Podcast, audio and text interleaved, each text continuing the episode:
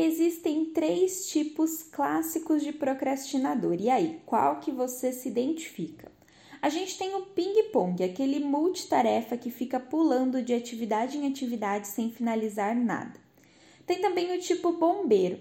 Ele é bom em apagar incêndios, sempre tem algo mais urgente que precisa ser feito primeiro.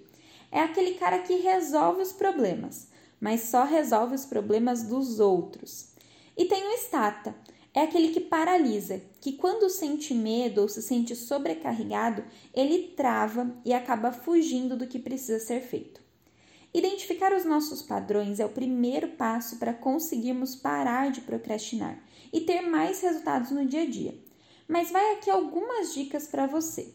Para o tipo ping-pong, desligue o WhatsApp e esconda o celular. Foque em uma única tarefa por vez. Para o tipo bombeiro, exercite dizer pelo menos um não por dia. Faça uma lista das suas prioridades e diga sim para elas primeiro. E para o tipo estátua, respire fundo. Divida as tarefas grandes em pequenas atividades e simplesmente comece focando nas primeiras ações. E se preciso, peça ajuda. Gerir bem o nosso tempo é um exercício diário. Esteja sempre consciente das suas ações e saia do piloto automático.